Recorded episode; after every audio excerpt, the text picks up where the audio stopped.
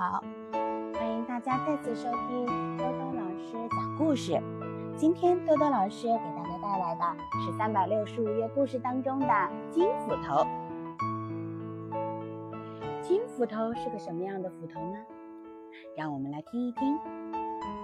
从前啊，有个小孩叫诚实，他家里很穷很穷，爸爸妈妈养不活他，就只好让他到地主家去干活。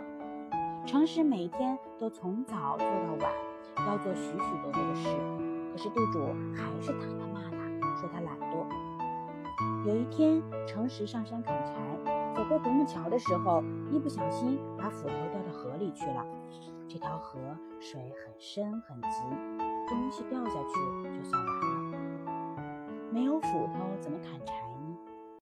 砍不到柴，地主又要打他骂他。诚实急得直哭。这时候来了一位白胡子老爷爷，他问诚实说：“小孩子，你为什么哭啊？”诚实就把掉斧头的事告诉了老爷爷。老爷爷想了想，说：“不要哭，我下去给你捞斧头。”说完，老爷爷扑通一声跳了河里，一会儿捞了一把斧头出来。你丢的是这把吗，孩子？诚实一看，这是一把金光闪闪的金斧头，赶忙摇头说：“老爷爷，谢谢你，这把斧头不是我的。”老爷爷又扑通一声跳进了河里。过了一会儿，捞了一把斧头上来，问：“你丢的是这把吗，孩子？”诚实一看。这是一把银光闪闪的银斧头，真好看。但是他还是摇着头说：“老爷爷，谢谢你，这把斧头也不是我的。”没办法，扑通一声，老爷爷又跳下河去了。这一回呀，过了很久，终于捞了一把黑黑的铁斧头上来。这把斧头是你的吗，孩子？诚实一看，哎呀，正是自己的斧头，高兴地跳了起来。他接过斧头，不停地说：“谢谢你，谢谢你，老爷爷，谢谢你。”白胡子老爷爷摸着诚实的头，说：“你真是一个诚实的好孩子，你会永远永远都快乐和幸福的。”说完，老爷爷一下子就不见了。诚实虽然觉得奇怪，可是啊，他还要赶着去打柴呢。于是他就背着他的铁斧头上山去打柴了。说起来呀，可真奇怪。今天呀，诚实的斧头变得很快很锋利，一会儿就砍了一大捆柴。诚实把柴挑回家，地主见他这么早就回来。狠狠地骂他，说他偷懒。诚实没有办法，只好把今天经过的事情说了一遍。地主一听，诚实不要金斧头，也不要银斧头，情愿拿那把铁斧头，气大骂，骂诚实是个大笨蛋。第二天一早，地主就叫诚实去干别的活，而自己呢，装成一个穷人，捡了一把坏的不能再坏的斧头。假装上山去打柴了。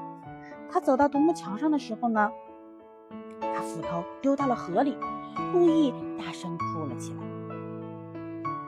哭了一会儿，老爷爷又来了。地主赶忙一把眼泪一把鼻涕的说：“我的斧头掉到河里去了，回去没有命了！啊，快救救我吧！”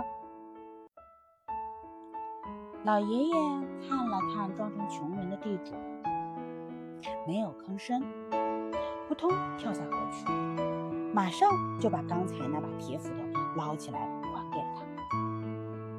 可是地主却赶忙摇头说：“不是这把，不是这把。”老爷爷看了看他，没说话，又跳进了水里。过了一会儿，捞出来一把银斧头上来。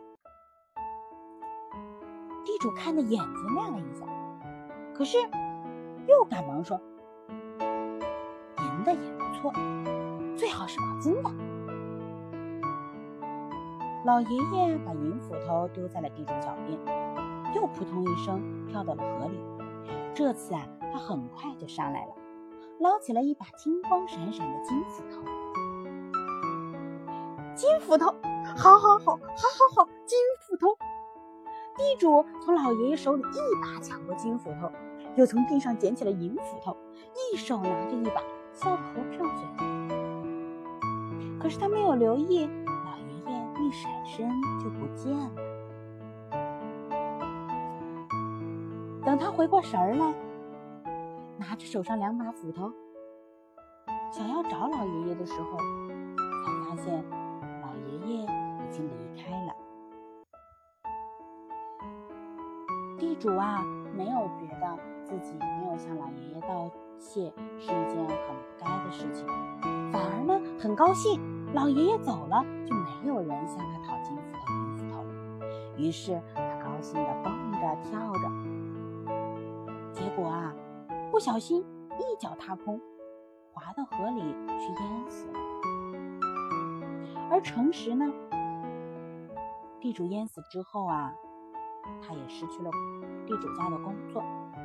可是他回到家里呀，用那把铁斧头，每天勤勤快快的上山砍柴去卖。他用他的勤快呢，让自己和自己的一家人都过上了幸福的生活。好啦，今天的故事讲完了，宝贝儿们。听了这个故事，你们明白了什么道理呢？做人可不可以很贪心，很贪心，像地主那样，每天都想要金斧头、银斧头？还是应该像虽然很穷，可是却很诚实的小孩诚实那样？虽然拿的是一把铁斧头，可是呢，却心安理得。可以很踏实的、勤奋的工作，用自己的双手让自己的生活幸福起来。你们想要成为什么样的宝贝儿呢？好啦，今天我们就聊到这儿吧，宝贝儿们晚安。